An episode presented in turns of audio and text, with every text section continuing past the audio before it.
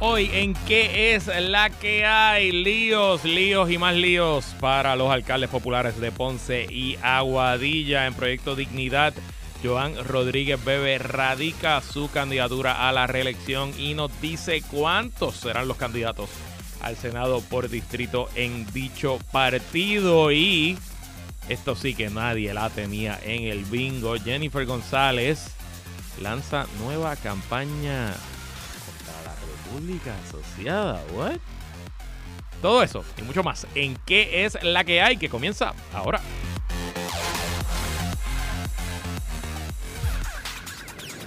El análisis más potente y completo comienza ahora. Luis Herrero llega prendiendo fuego a los políticos y figuras que se atreven a dañar el país. Radio Isla 1320 presenta ¿Qué es la que hay? con Luis Herrero.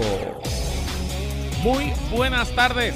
Bienvenidos y bienvenidas a ¿Qué es la que hay? con Luis Herrero por Radio Isla 1320. Hoy martes 31 de octubre, día de Halloween. Estamos en directo para todo Puerto Rico por el 1320 AM y su cadena para el mundo a través de radioisla.tv, nuestra aplicación para teléfonos Radio Isla Móvil y en facebook.com diagonal Radio Isla TV. Yo soy Luis Herrero y como siempre los invito a que me sigan en todas las redes sociales como L Herrero. Y recuerda que este programa lo puedes escuchar en su formato podcast. Búscalo como qué es la que hay en tu aplicación de podcast favorita para que me escuches cuando a ti te dé la gana. ¿Y qué es la que hay? ¿De qué vamos a hablar hoy? Actualizamos crisis en Israel. Joan Rodríguez Bebe radica para la reelección y anuncia que su partido tendrá 13 aspirantes al Senado. Líos para el PPD en Ponce y Aguadilla. Y Jennifer González lanza nueva línea de ataque en su campaña, la libre asociación. Ay, santo. Y en el martes de contingencia con Esteban Gómez y Guarionex Padilla Martí hablamos sobre los nuevos casos de los alcaldes y el efecto del cambio climático en Puerto Rico tras las inundaciones del pasado fin de semana. Y bueno, aprovechando que hoy es mi primer día de Halloween con mi hija, este programa que usted está escuchando ahora mismo lo grabamos un poquito más temprano. Ahora mismo lo estamos grabando una hora y media antes de que comience, porque quiero llegar a tiempo a la fiesta de Halloween de mi vecindario eh, con mi niña. Así que a esta hora que yo estoy grabando, todavía no tenemos una decisión eh, de la jueza que está viendo el caso del alcalde de Ponce, Luis Irizarry Pavón, pero es muy probable que ya esa decisión se haya conocido. Así que el análisis que voy a dar con ustedes ahora sobre este caso, eh, pues es un análisis hasta la fecha que estuve grabando, hasta la hora que estuve grabando, discúlpeme. Eh, pero obviamente pendiente a Radio Isla para las actualizaciones más recientes. Y de hecho, si llegara a bajar la decisión de la juez en esta media hora que voy a estar con ustedes, pues la, la traeré aquí con ustedes. Pero bueno, antes de ir a los temas locales, actualizamos la crisis en Israel. El avance por tierra del ejército israelí continúa hacia diversos territorios en el norte de la franja de Gaza y ya se están reportando combates eh, frente a frente, cuerpo a cuerpo en los túneles. Jamás lleva años construyendo una red sofisticada de túneles a través de los distintos barrios, ciudades y zonas de Gaza. A través de esos túneles, pues ellos se comunican, mueven suministros, almacenan eh, municiones, armas, etcétera. Y obviamente se hacen esos túneles para protegerse de la, los bombardeos y los cohetes y los misiles que eh, envía Israel constantemente y que obviamente en este último mes pues que se han intensificado y en parte el peligro para Israel de esta invasión terrestre es precisamente ese tipo de combate. Cuerpo a cuerpo es muy probable que las eh, fallas, las fallas no, perdónenme, las bajas eh, israelíes sean altísimas, al igual obviamente las fallas de Hamas, las bajas de Hamas y sin duda, tristemente, las víctimas civiles inocentes que están cayendo día a día tras este comienzo de hostilidades, esta guerra entre Hamas e Israel. De hecho, hoy también Israel hizo un bombardeo muy importante, muy grande, a un campamento de refugiados. Las imágenes que han salido hasta ahora son devastadoras de ese campamento, pero Israel dice que ese bombardeo se hizo para acabar con un señor de nombre Ibrahim Biari que aparentemente, según el ejército israelí, es uno de los comandantes principales de Hamas en territorio de Gaza. Por su parte, Hamas, a esta hora que estamos grabando, no ha confirmado si en efecto este señor Ibrahim Biari fue eh, abatido como parte de este bombardeo. Y como si eh, hiciera falta, hoy una facción que se hace llamar como el gobierno de Yemen, pero que realmente no es el gobierno de Yemen, es la eh, facción Houthi que controla una parte del territorio de Yemen. Eh, Houthi es una facción eh, de la del, grupo Islam de, de, la denominación chiita y es una de las facciones que ha estado en guerra por más de una década, si no me equivoco, con Arabia Saudita, entre otros estados en la península arábica. Pues hoy el grupo Houthi anunció que le declaraba la guerra oficialmente a Israel y que como parte de la declaración de guerra estaba enviando ataques con misiles y drones y otros tipos de armamento guiados por satélite a territorio israelí, atacando posiciones del ejército tanto en Gaza como fuera de Gaza. Obviamente, esto pues a la hora que estamos hablando desconocemos cuán efectivo va a ser, pero es otro factor de riesgo de que este conflicto se propague y que se salga de las fronteras de Israel y Palestina. Y como si fuera poco también hoy, en testimonio ante el Congreso, el director del FBI, Christopher Wright, le informó a los congresistas que los ataques y amenazas antisemitas a población judía en los Estados Unidos en el último mes han llegado a números récord. Estados Unidos tiene una larga historia de antisemitismo. Eh, mm, al igual que en la inmensa mayoría de los países donde hay una gran población judía, pero el conflicto y la guerra entre Hamas e Israel pues ha, causado un importante aumento en este tipo de amenazas y no podemos olvidar que también a grupos palestinos en Estados Unidos han sido víctimas también de este tipo de amenazas. Y es un poco no el, el peligro que venimos repitiendo aquí desde que comenzó la guerra de que como esta polarización extrema está moviendo a todo el mundo hacia los extremos y está causando este tipo de ataques. Y ahí es que está realmente el peligro para los y las que no vivimos en Israel o Palestina, pero que podemos ser eh, víctimas o victimarios de toda la tensión global. Y bueno, regresando a Puerto Rico, Joan Rodríguez Bebe presenta su candidatura y lo más interesante, anuncia que su partido tendrá 13 aspirantes al Senado. Leo del nuevo día.com. Joan Rodríguez Bebe sometió el martes su candidatura a la reelección como senadora por acumulación por Proyecto Dignidad e informó que además habrá 13 aspirantes al Senado por distrito bajo la insignia del partido de cara a las elecciones de 2024. El trabajo realizado desde el Senado durante los pasados tres años es solo el comienzo de lo posible, dijo Rodríguez Bebe en declaraciones escritas. Ahora, tras la experiencia política adquirida, estoy aún más convencida de que si cambiamos la legislatura podemos cambiar al país. Para ello es necesario abrirle pasos a aquellos que no solo se atreven a decir lo que creen, sino que también están dispuestos a defender lo que dicen creer, añadió. Em, lo interesante, obviamente, no es sorpresa para nadie que Joan Rodríguez Bebe esté aspirando a la reelección. Eh, hoy por hoy, Joan Rodríguez Bebe es la figura política de mayor trascendencia y de mayor potencial del proyecto de dignidad. Así que es más que eh, claro eh, que ella busque la reelección como senadora por acumulación de dicho partido. Eso no debe sorprender absolutamente a nadie. Lo que sí me llama la atención es que son 13 los candidatos al Senado por distrito que está presentando Proyecto de Dignidad. En Puerto Rico hay 8 distritos senatoriales. Eh, se eligen dos senadores o senadoras por distrito, o sea que esos son 16. Adicional a eso se eligen 11 senadores por acumulación para un total de 27 eh, senadores y senadoras. Eso es lo que compone el Senado y la mayoría en el Senado es de 14 votos. Los partidos principales tradicionalmente nominan 6 candidatos. El PNP este año va a nominar 6 eh, por acumulación. Eh, el PPD no se sabe todavía. Yo entiendo que van a nominar 4 o 5. El PIB va a nominar uno solo. Victoria Ciudadana no han dicho todavía, pero nominaron dos. Y Proyecto de Dignidad repite, al igual que en el 2020, con una sola candidata, Joan Rodríguez Bebe. La diferencia para Proyecto de Dignidad ahora es la cantidad de candidatos y candidatas que tienen al Senado por distrito. En las elecciones pasadas, yo no sé, no recuerdo el número eh, exacto, pero no creo que hayan llegado ni siquiera a 10 los candidatos al Senado por distrito de Proyecto de Dignidad. Pero aún así, con esos poquitos candidatos que tuvieron, tuvieron un efecto importante, sobre todo en el distrito de Arecibo. El Partido Popular gana el distrito de Arecibo por primera vez desde la elección del 2000. Un distrito que en el 2016 el Partido Popular había perdido, si no me equivoco, por 60 mil votos. Una cantidad absurda. Y el Partido Popular la gana en el 2020, esencialmente sacando la misma cantidad de votos, un poquito más de los votos que sacaron en el 2016. Pero la diferencia estuvo en los votos que sacó el único candidato que tiró Proyecto de Dignidad, que si no me equivoco fueron casi 30 mil votos. Y eso le costó la derrota a los candidatos del Partido Nuevo Progresista, la victoria a los candidatos del Partido Popular Democrático, y con eso es que el Partido Popular logra la pluralidad, los 12 votos que tiene hoy en el Senado, que es una mayoría pero plural, ¿verdad? requieren todavía dos votos por lo menos de otros partidos para aprobar legislación y nombramiento.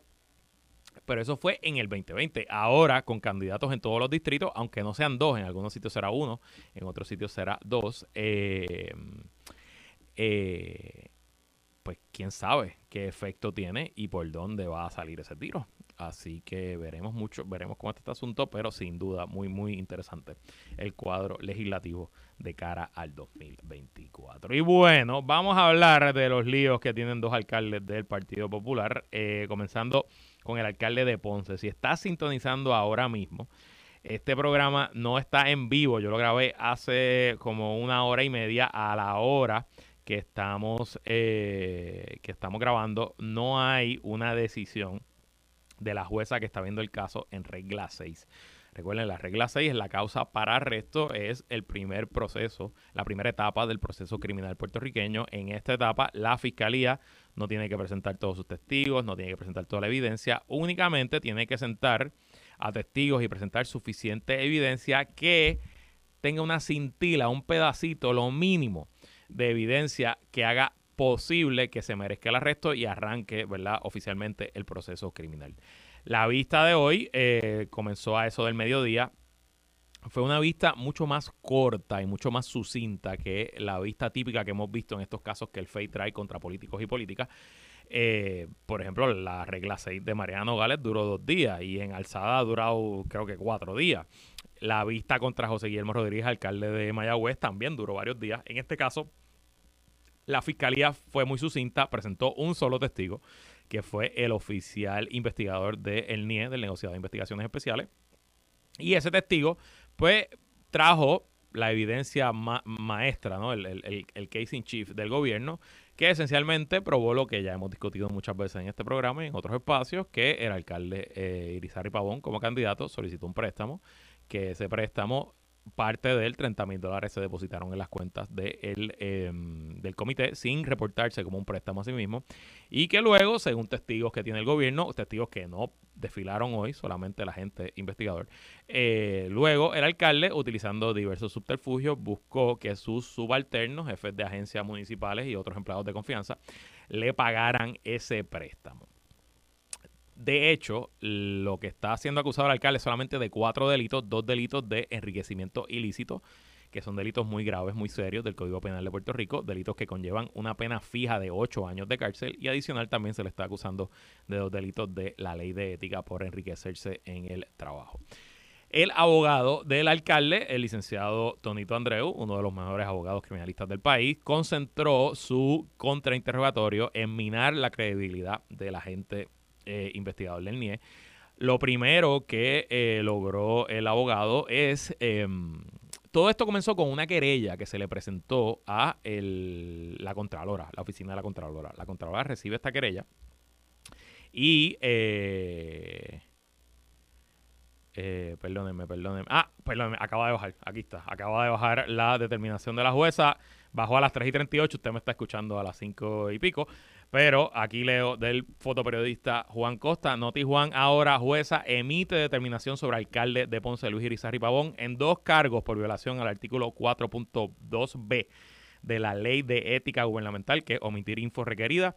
Causa. En dos cargos por violación al artículo 251 del Código Penal, enriquecimiento injusto, causa. Así que oficialmente se le encuentra causa al alcalde de Ponce, Luis Irizarry Pavón, causa para arresto. Ahora el próximo paso es la vista preliminar, veremos cuándo se celebra este asunto. Lo que sí va a ocurrir, probablemente, lo que sí va a ocurrir, eh, es que en los próximos días o semanas la Oficina del Fiscal Especial Independiente comenzará el proceso para suspender al alcalde Luis Irizarry Pavón y ya suspendido pues no podrá ejercer como alcalde aunque mantenga el título. Con esta determinación, ahora la bola está en la cancha del Partido Popular Democrático. Y qué harán porque el alcalde aún suspendido técnicamente puede eh, radicar su candidatura para la reelección y le tocará al Partido Popular Democrático determinar si según su reglamento y según lo que está eh, las prioridades del nuevo liderato y de su presidente si van a permitir que el alcalde radique para la reelección. Y me parece que esta decisión garantiza que en Ponce habrá primaria por el Partido Popular Democrático. Veremos qué ocurre cuando eso así sea. El análisis completo lo tendremos mañana. Y pasando a otro caso que esto explotó ayer mientras yo estaba al aire y obviamente pues no lo pude tocar ayer.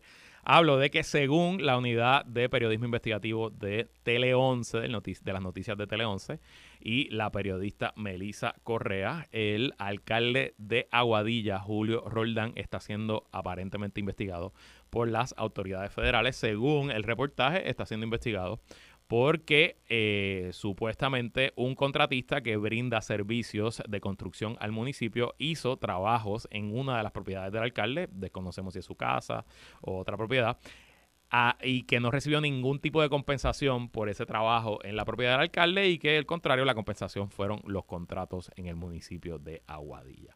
El alcalde se defendió hoy, hizo unas declaraciones escritas y luego hizo un video a través de sus redes sociales donde... Eh, dijo que la, información es falsa. Dijo que el contratista que supuestamente está siendo investigado nunca ha hecho trabajo para él en su carácter personal. Mostró la evidencia del el contratista que le hizo los arreglos en su casa, mostró evidencia de los pagos que también eh, hizo el alcalde de su cuenta personal y bueno, pues ahí más o menos es donde está el asunto hoy. ¿Qué va a pasar? ¿Por dónde va este tema? Pues yo desconozco. Obviamente, cuando Melissa Correa hace un reportaje, no es un chiste. Melissa Correa es, y lo hemos dicho muchas veces aquí, la periodista con mejores fuentes en la esfera federal y lo lleva haciendo por décadas. Esencialmente desde la primera década de este siglo, cuando escribía en El Vocero, Melissa Correa, cuando publica, es porque tiene la información. Así que veremos por dónde explota este asunto. Y quiero aprovechar como nota de transparencia, que quizás usted sabe, quizás no lo sabe, pero yo por mucho tiempo, desde que el alcalde Julio Roldán era apenas un candidato, si no me equivoco, desde el 2018, fui consultor político del alcalde, luego fui también asesor de comunicaciones y agencia de publicidad del municipio de Aguadilla. Mi regla, cuando ustedes saben que yo soy un consultor político profesional, a eso me dedico hace más de 14 años. Tengo una empresa, varios socios, varios empleados, hacemos trabajo en política en Puerto Rico y en otros lugares del mundo. Y pues Aguadilla era uno de mis clientes, eh, pero quiero solamente dejar claro que ahora mismo, en este momento, eh, yo no tengo ninguna relación profesional en el municipio de Aguadilla. Mi contrato de asesoría al alcalde y al municipio se canceló en el mes de septiembre. Fue una decisión que tomó el alcalde por unos temas profesionales y de diferencia de criterio que no tienen absolutamente nada que ver con este asunto de la investigación, etcétera. Yo me enteré, al igual que ustedes, cuando lo vi en los medios, pero quiero que sepan que yo no estoy aquí hablando a nombre del alcalde, ni mucho menos, y que la relación profesional que nos unía, eh, pues, pues cesó eh, durante el mes de septiembre, eh, si no me equivoco, el 28 de, diciembre, de septiembre fue el último día de mi contrato. También yo tenía un contrato de turismo, de una campaña de turismo de Aguadilla, que también terminó hoy, de hecho, 31 de octubre, eso era un contrato de seis meses, fue de marzo a octubre. Así que quiero dejarlo claro, porque obviamente pues mi relación con ustedes, mi audiencia, es una relación de transparencia y yo pues no es que lo tengo al día de lo que está pasando en mi negocio, pero aquí no quiero que piensen que yo vengo a defender a alguien o a no defender a alguien por mis contratos. Eso sí, en el carácter personal, yo le tengo un aprecio inmenso a Julio Roldán, a su familia. Lo quiero muchísimo, eh, lo considero un amigo. Y también eh, siempre voy a estar orgulloso de haber sido parte de una campaña que rescató a Aguadilla. Nadie pensaba que iba a ser posible y en efecto ganamos a Aguadilla y eso pues me lo llevaré siempre en el carácter profesional. Espero que esto que se está diciendo no sea verdad. Espero que al final se aclare. Julio ha sido un excelente alcalde que merece ser reelecto, pero si falló, pues que le caiga el peso de la ley. Me gustó, me pareció muy bien que quizás, aunque le debió haber contestado a lo mejor ayer a Melissa Correa en el reportaje, me pareció muy bien que hoy presentara la evidencia, que hablara sobre el asunto, si el que no tiene hecha no tiene sospecha. Y creo que hay un contraste bastante claro entre lo que fue el caso de Luis Irizarry Pavón, que por un año habló de generalidades y de persecuciones, pero nunca presentó la evidencia, y hoy le encuentran causa, versus el alcalde que ante un mero rumor un mero reportaje de que esté siendo investigado, está poniendo las cartas sobre la mesa y presentando la evidencia. ¿Por dónde terminará este asunto? Bueno, pues ya veremos y sin duda estaremos aquí cubriéndolo en qué es la que hay. Y antes de irnos a la pausa, esto sí que está bien raro. Jennifer González, comisionada residente, que aspira a la gobernación por el Partido Nuevo Progresista y que está en una primaria a muerte contra el gobernador Pedro Pierluisi y que esencialmente desde su anuncio no ha tenido un buen desempeño en su campaña. Se ha quedado sin portavoces, el gobernador todos los días está haciendo anuncios distintos, em, tiene menos dinero que Pierluisi, etcétera, etcétera. Decidió hoy emprender una ofensiva sobre la libre asociación. ¿What? En efecto, hoy hay una columna en el periódico El Vocero de la comisionada residente que se llama La verdadera libre asociación. Y ella pues narra en su columna que eh, en, las, pasadas semanas la Comisión de Recursos Naturales del Congreso, de la que ella es miembro, votó para que se renovaran los pactos de libre asociación que tienen los Estados Unidos con diversas islas en el Pacífico. Perfecto, eso es parte de su trabajo, nada, nada extraño con eso. Qué bueno que la comisionada se está empapando de que hay otras maneras de resolver el problema del estatus en Puerto Rico que no sean solamente la estadidad. Eh, y ella pues aprovecha para contar la historia y un poco meter miedo sobre el tema de la libre asociación y habla ¿no? de que, eh, bueno, reciben menos fondos federales, que... Eh, que no tienen el correo, que no tienen la ciudadanía y otros por ejemplo, esto, sin contar un trato igualitario bajo programas como Medicaid, Medicare, Seguro Social Suplementario SNAP, em, que tampoco tenemos ahora mismo paridad en esos programas, pero bueno. Y también ella fue a su Twitter y básicamente lleva todo el día publicando distintos videos sobre la libre asociación. ¿Cuándo fue que Pedro Pierluisi prometió la libre asociación para Puerto Rico. Honestamente, yo no entiendo. No me, hace exactamente cero sentido que la comisionada residente decida hoy que el tema que le va a ganar la primaria es meter miedo con la libre asociación. Porque yo lo puedo entender contra los populares o en la elección general o contra la alianza o vamos hasta, lo puedes decir hasta contra el proyecto de dignidad que tiene candidatos independentistas. Pero en una primaria del PNP, honestamente no tiene para mí ningún sentido lógico en pura eh, mercadotecnia y, marketing político. No entiendo por qué está trayendo este tema ahora así de la nada, sin ningún tipo de preparación. Y me parece que esto es otro indicio más que la campaña de Jennifer González sigue sin mensaje, sin dirección, dando tumbos y habrá que ver, habrá que ver qué efecto, si alguno, tiene esto sobre los números. Se supone, esperamos que la semana que viene el nuevo día publique su encuesta a un año de las elecciones. Veremos si en esa encuesta se repiten los resultados de la encuesta de Noticel que mostraron al gobernador ganando o si por el contrario esta encuesta todavía tiene a la comisionada residente venciendo al gobernador. Recuerden que la encuesta de febrero del nuevo día Jennifer González ganaba 70 a 30 la candidatura dentro del PNP. ¿Será la libre asociación la clave para su victoria? No veo cómo. Pero bueno, vamos a una pausa y cuando regresemos conversamos con Wario y Esteban sobre el tema de los alcaldes de Ponce y Aguadilla y hablamos un poco del cambio climático, su efecto en Puerto Rico y por qué nadie en este país está hablando de ese asunto. No se vaya nadie, que es la que hay continúa. Entramos en aguas profundas con Wario Padilla Martí y Esteban Gómez Geo. Esto es Martes de Contingencia. Y como todos los martes, conversamos con los integrantes del podcast Plan de Contingencia. Con nosotros, Esteban Gómez Geo, que es la calle Esteban. Saludos Luis, saludos a Guarionex, a todos y todas los que nos están escuchando. Siempre placentero escuchar tu voz y la de Guarionex. ¿De qué te vas a disfrazar hoy, Halloween? ¿De qué te vas a disfrazar? Y este suspenso. Ah, bueno, bueno, no lo sé. no lo sé. Yo no me disfrazo, yo soy cristiano, herrero. Ah, verdad, perdón, perdón, perdón, que estas son cosas, estas son cosas del diablo. Guarionex Padilla Martí, que es la que hay ahí. Que es la calle Herrero, saludos Esteban y saludos a todas las personas que nos están sintonizando por Radio Isla. ¿Tú te vas a disfrazarle algo, Wario? Nunca me he disfrazado. ¡Wow! Increíble. Pues yo tengo un disfraz bien nítido, pero no lo voy a espoliar porque nada. No, me digas que te vas a disfrazar de color chino. No, no, no, pero hay unos cuantos que están probándose el traje. Vamos a ver. No, no, mi disfraz es familiar. Mi disfraz es familiar es en conjunto con mi esposa y mi hija. Pero nada, pendiente a las redes. Eso Ah, no, lo pues subiré. está bonito. Lo subiré por la noche. Bueno, pues vamos a ese tema. Otro día, otro lío para alcaldes. Comencemos por Aguadilla. Según Tele 11, el alcalde Julio Roldán está siendo investigado por los federales por supuestamente utilizar un contratista del gobierno municipal para remodelaciones en su hogar sin que le haya mediado pago. El alcalde que eh, contestó hoy y presentó evidencia que supuestamente prueba que el contratista en su hogar no tiene contratos con el municipio y que fue compensado eh, por su trabajo por el alcalde. ¿Qué te parecen estas alegaciones, estas noticias, Esteban?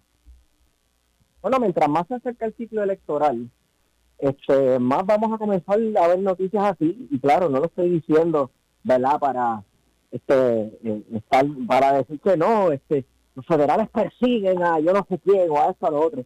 Pero son los federales que nos están investigando y estas cosas suceden cuando se quiere este proyectar, ¿verdad? Cuando se quiere proyectar que aquí el gobierno federal está haciendo su trabajo y que los procesos electorales y, las y las cuestiones aquí pues son limpias y pulcras y pues el, proce- el- gobierno federal lo mantiene así. Así que sí hay un poquito de eso.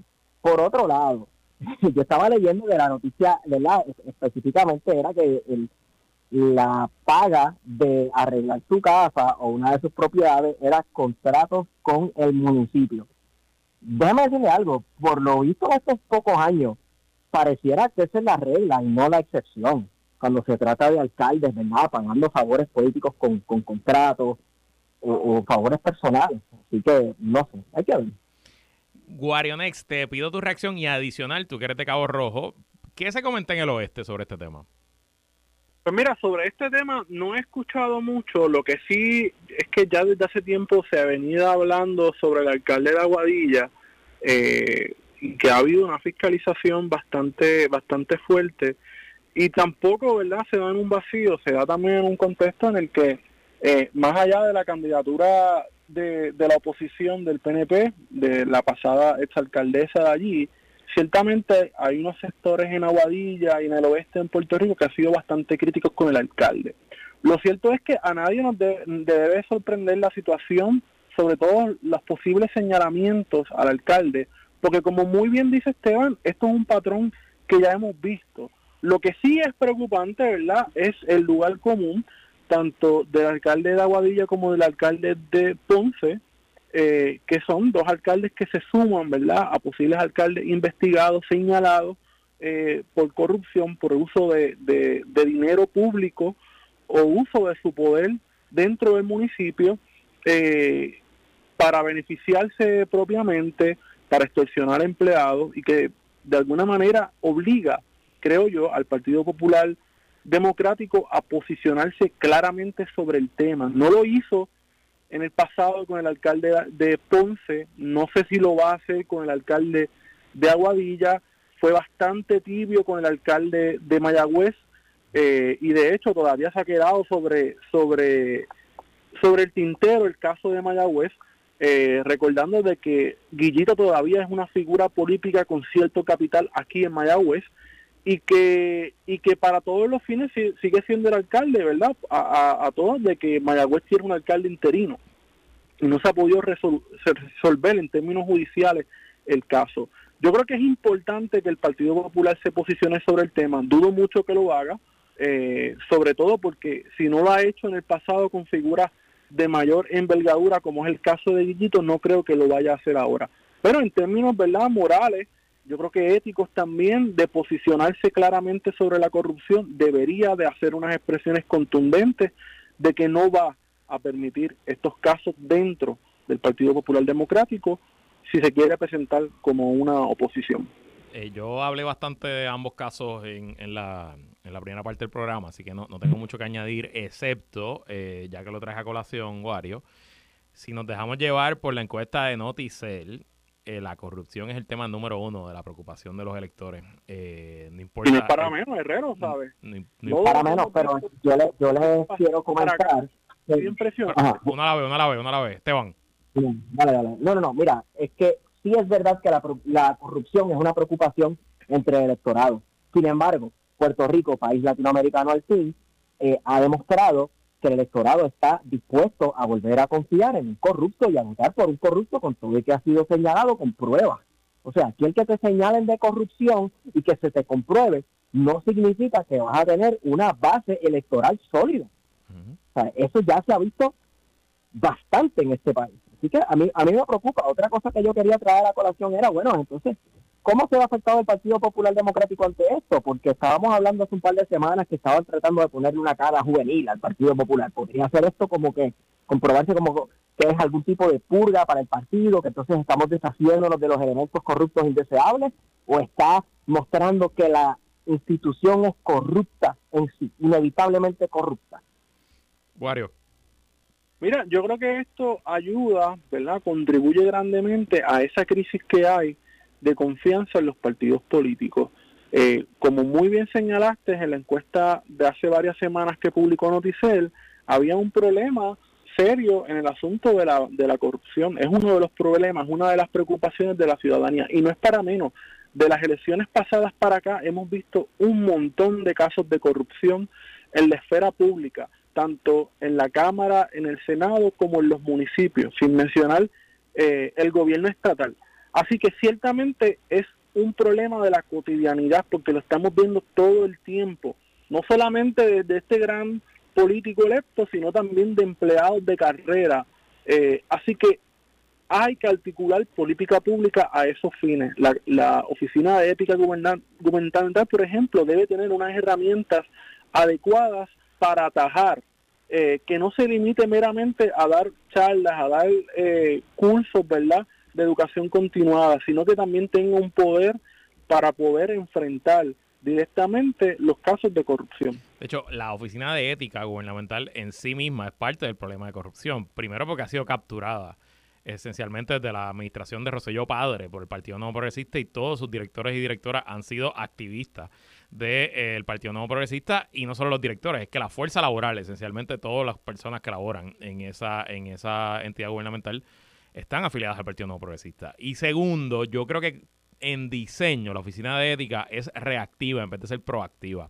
Y está bien que los funcionarios electos y otras personas de, mucho poder dentro, del gobierno tengan que radicar sus informes éticos pero eso se queda corto. Debe, debe haber un régimen de em, eh, auditorías forenses aleatorias que todos los años un 3 a 7% de todo el personal que tiene que erradicar sus informes de ética pues sea cogido al azar y se le haga una auditoría a ver sus ingresos, sus bienes, sus deudas, si llevan relación con su vida, con su salario, con su, con su lugar en, en la tierra, porque honestamente, si ya tú eres un corrupto o una corrupta, pues tú no vas a poder este informe de ética la verdad. O sea, al final del día ya tu carácter moral está, está en el piso. Claro, por eso debe tener unas herramientas efectivas, ¿verdad? Para la fiscalización que pueda darle seguimiento y ciertamente obliga a la despolitización. La pregunta para mí sería aquí si el Partido Popular haría las cosas diferentes y evidentemente la respuesta sería que no, ¿verdad? Porque ya tenemos, ¿verdad? Un alto recordatorio de que no ha sido así. Pero ciertamente invita a que esa oficina y otras, ¿verdad? porque no nos olvidemos tampoco de la oficina del Contralor Electoral, eh, que también más o menos tiene algunos tintes por ahí, que es una oficina que realmente no, no, no hace su debido trabajo como no lo hace la oficina de ética gubernamental. Así que hay que repensar un poco eso y le hemos hablado en el pasado de la importancia de despolitizar y repensar la administración pública. Bueno, Esteban, un pensamiento final para irnos a la pausa. Como dicen en Estados Unidos de América, la gran nación, trust but verify. Trust but Verify. Eso podría ser el nombre de este episodio. Si hiciéramos episodio, le pusiéramos nombre a cada, a cada edición de que es la que hay, ese podría ser el nombre de hoy. Nosotros nos vamos a una pausa y cuando regresemos vamos a hablar de un tema que hemos discutido recurrentemente en este espacio, el tema del cambio climático ambiental y lo que se está haciendo y peor, lo que no se está haciendo en Puerto Rico. No se vaya nadie que el martes de contingencia continúa hoy, día de Halloween, en que es la que hay regresamos y seguimos conversando con Esteban Gómez Geo y Guarionex Padilla Martí en este martes de contingencia. Bueno, el viernes pasado Toda la costa norte de Puerto Rico fue azotada con intensas lluvias que rompieron récord de precipitación y grandes zonas de la capital se inundaron, lo que causó estragos y tapones descomunales, ni hablar de la millonaria pérdida de propiedad. Y bueno, más allá de las recriminaciones que se le pueden hacer al alcalde y al gobierno por su labor deficiente, sobre todo en el mantenimiento. ¿Alguien en Puerto Rico está tomando en serio esto del cambio climático y sus efectos, Esteban? A mi juicio no. A mi juicio no y se nota en la desplanificación del país. Este, definitivamente sabemos, ¿verdad? Y está comprobado que cada año las temperaturas van a subir más, lo que significa, ¿verdad? Este, que estos cambios en el clima van a ser más radicales, las lluvias van a ser más hardcore y los huracanes cada vez se van a poner peor. Y no se está planificando ni se está actuando para, no necesariamente, vamos, para remediar el clima, porque ninguno de nosotros aquí somos X-Men, ¿verdad? Pero para hacer, eh, valga la redundancia, contingencias ante ellos, tú sabes, este, en esta isla no se planifica como si fuera una isla tropical, una isla del Caribe. Mucho menos, estabas hablando de mantenimiento, parece no se puede obviar la falta de mantenimiento y la falta de seguimiento de la infraestructura. Este, cómo es que los, los alcantarillados y esas cosas se tapan de basura. Las calles están llenas de basura. Entonces eso es lo que causa las inundaciones cuando llueve. Mira, este, yo estaba, ¿dónde, ¿cuándo era? El sábado, en Atorrey. Y aquello, o sea, había carros flotando que parecían barquitos en Atorrey, o sea, en el corazón del área metropolitana. ¿Qué pasa? Este, siguen, no sé, este, ¿qué ha pasado con los fondos federales, verdad? Que se supone que atendieran ese tipo de cosas este, para evitar otros desastres naturales en Puerto Rico y reconstruir y hacer nueva infraestructura, etcétera. No se está hablando de eso, me parece que es un tema bien importante de cara al 2024. Eh, salvo que, ¿verdad? Jennifer González ha conseguido no sé cuántos, 5.058 trillones de dólares para hacer, no se, no se ve ni un centavo de lo que se promete. Pero bueno. Qué cínico, Esteban, qué cínico. Wario. Mira, la realidad es que se ha hecho bien poco en Puerto Rico en términos de mitigación y adaptación ante el cambio climático. Recordemos que Puerto Rico tiene un comité de expertos y asesores eh, para enfrentar el cambio climático adscrito al Departamento de Recursos Naturales y Ambientales y recientemente se circuló eh, un plan de mitigación y adaptación y me parece que resiliencia para el cambio climático que va a ir a discusión pública, específicamente a una, a una serie de vistas eh, públicas eh, en distintas partes de Puerto Rico, precisamente para no solamente escuchar, sino también para una retroalimentación de acuerdo a este, a este borrador que se ha estado circulando. Pero lejos de, de este borrador y de este trabajo monumental por parte de un montón de científicos, expertos, eh, líderes comunitarios, falta la voluntad política para que se pueda aplicar. Hay cosas bastante sencillas y, y, yo sé que, que, hay legislación presentada al respecto. Todavía Puerto Rico no ha podido atemperar al siglo XXI la ley de costa. La ley de costa vigente en Puerto Rico data de la época española. ¿Y por qué eso es importante? Porque muchos de los conflictos que hemos visto los últimos dos años relacionados a la costa tienen que ver precisamente por los efectos adversos del cambio climático y su cambio, ¿verdad?, en la configuración de ese litoral costero que hemos estado viendo y de cómo todavía se siguen otorgando permisos de forma fraudulenta a construcciones en la zona marítimo terrestre que como bien sabemos ha cambiado y hace falta articular política pública en ese sentido. Hay un proyecto presentado por la senadora María de Lourdes Santiago desde el inicio del cuatrenio que no ha pasado todavía a vistas públicas, que no ha pasado a ser evaluado, ¿verdad? No solamente por los senadores, sino por la comunidad científica, que dicho sea de paso participó en la redacción del mismo. Así que ya hay política pública presentada, es un paso pequeño que se puede tomar en aplicar, ¿verdad?, una nueva ley de costa que de alguna manera va a ayudar a temperar no solamente la legislación en Puerto Rico sobre el tema, sino también a enfrentarnos, ¿verdad? Y a poder mitigar los efectos del cambio climático, sobre todo en nuestras costas, que nos hace mucho más vulnerables que un lugar como los Estados Unidos continentales, Puerto Rico como archipiélago eh, localizado en el Caribe, al igual que nuestras islas vecinas, también se encuentra sumamente vulnerable ante el aumento del nivel del mar. Y esa es una conversación que tenemos que dar ahora. Y yo siento un poco, obviamente el gobierno eh, ignora el tema, pero también yo siento que los ciudadanos y las ciudadanas en general un poco vivimos a espalda de, de, este asunto y, y claro, yo quisiera una moratoria en la construcción de las costas, yo quisiera una moratoria en la destrucción de bosques costeros, de mangles, etcétera. Eh, no debería ocurrir con tanta, con tanto casco urbano que hay en este país que todavía aguanta, se le puede triplicar la población y no hubiera ningún tipo de impacto ambiental. Pero a la misma vez son los ciudadanos los que quieren vivir en la costa, los que quieren vivir al lado del río, los que quieren eh, estar eh, caminando a la playa y un poco pues a la naturaleza no le importa nuestros sentimientos ni mucho menos. Y donde vivimos, en el trópico, los huracanes, las lluvias, pues para nosotros que somos más jóvenes, pues esto va a ser el resto de nuestras vidas y para la generación de mi hija, pues esto esencialmente va a ser toda. Eh, la razón de su existencia, ¿no? Y, un poco, pues creo que estamos, estamos, estamos con las gringolas puestas y creyendo que, pues, esto se solucionará. Y les pregunto qué tipo de ideas o qué tipo de planes o qué tipo de propuestas ustedes quisieran ver de los candidatos y candidatas que están buscando aspirar en el 2024 sobre este tema. Esteban.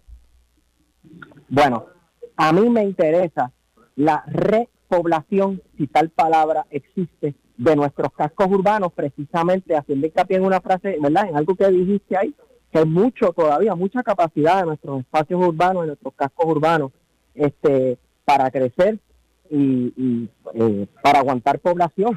¿Qué pasa? Muchos de nuestros cascos urbanos están totalmente eh, abandonados, sin necesidad alguna y sin razón alguna, más allá de que en Puerto Rico en un momento dado se trató de implementar un sistema suburbano eh, imitando en parte a lo que hay en Estados, Unidos, en Estados Unidos con el mismo tipo de urbanización aislada, lejos de la ciudad, que vamos, eh, en su momento tenía sentido tal vez construir un poco más cerca de las fábricas y de las industrias, pero ya eso está mandado a guardar. Eso eh, hemos visto que lo que ha causado es el desparrame urbano, ni hablar de las consecuencias ambientales de esto, y, y, bueno, lo algarete que está nuestra infraestructura como país, ¿verdad? Que estamos construyendo autopistas para todos lados para salir de los cascos urbanos, eh, en el que en los que también hay que montarse en un carro para hacer absolutamente todo.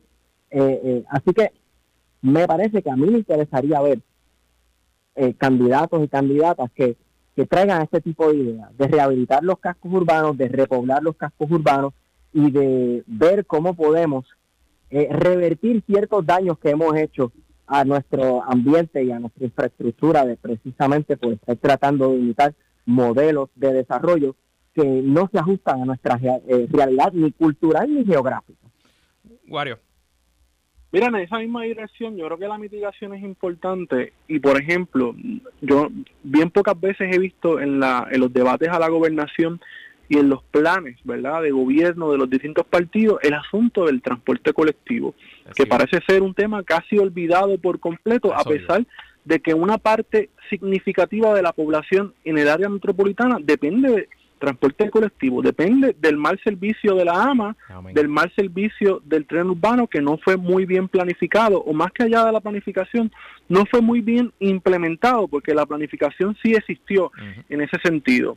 Otro tema que me parece fundamental aquí es el compromiso que debe hacer la clase política para la conservación de los terrenos. Hay una meta establecida desde hace varias hace más de dos décadas de conservar el 33% de los terrenos en Puerto Rico. Y actualmente apenas se ha conservado el 18% de los terrenos en Puerto Rico. Y eso es importante eh, en términos no solamente para garantizar una posible soberanía alimentaria, sobre todo en unos momentos en los que estamos cada vez más vulnerables eh, en términos de la importación a la que dependemos, sino también nuestros bosques y la importancia que tienen esos bosques no solamente para combatir los efectos del cambio climático, sino también para nosotros los seres humanos, eh, que ciertamente somos unos seres que más allá de la cuestión social necesitamos de estos entornos.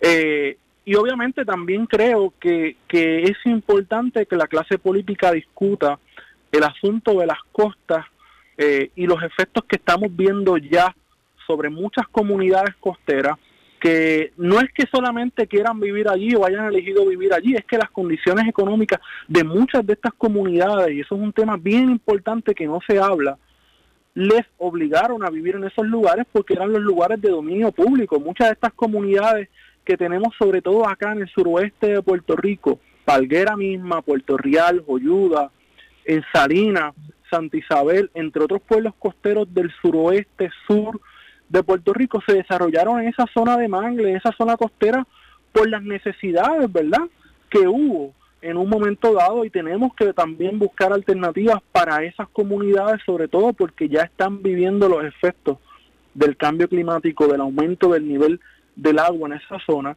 y se encuentran sumamente vulnerables. Me gustaría, pero sería un poco utópico de mi parte, que hayan unos mínimos y que los candidatos y candidatas a la gobernación en las próximas elecciones se, se comprometan eh, a implementarlos y hacerlos política pública. Me parece que eso sería un debate de altura. No creo que vaya a pasar, pero me, me, parece que sería un trabajo importante que debería de pasar en la discusión pública. Y tú sabes que lo tanto que se habla de la juventud y que la juventud va a cambiar y que es importante ganar el voto joven, yo estoy convencidísimo que el tema del transporte público y la vivienda unidos son los dos temas principales de la, de la generación Z, los más jóvenes en el país, porque al final del día son temas que van directo a la calidad de vida y directo a las razones de por qué se van del país. Más allá que los salarios, más allá de los trabajos, es que simplemente para vivir en Puerto Rico hace falta un carro, hace falta una casa que está lejos del centro de trabajo y eso pues hace todo más difícil, todo más complejo y cuando cae un aguacero ni al trabajo se puede llegar. Bueno, nos hemos quedado sin tiempo. Hagamos la nota mental de seguir discutiendo estos temas porque creo que el cambio tiene que comenzar porque se cambien los temas que se discuten todos los días en la radio. Esteban Gómez Geo, gracias por estar aquí. Gracias por tenernos. Guarionex Padilla Martí, gracias por estar aquí. Gracias a ti por la oportunidad.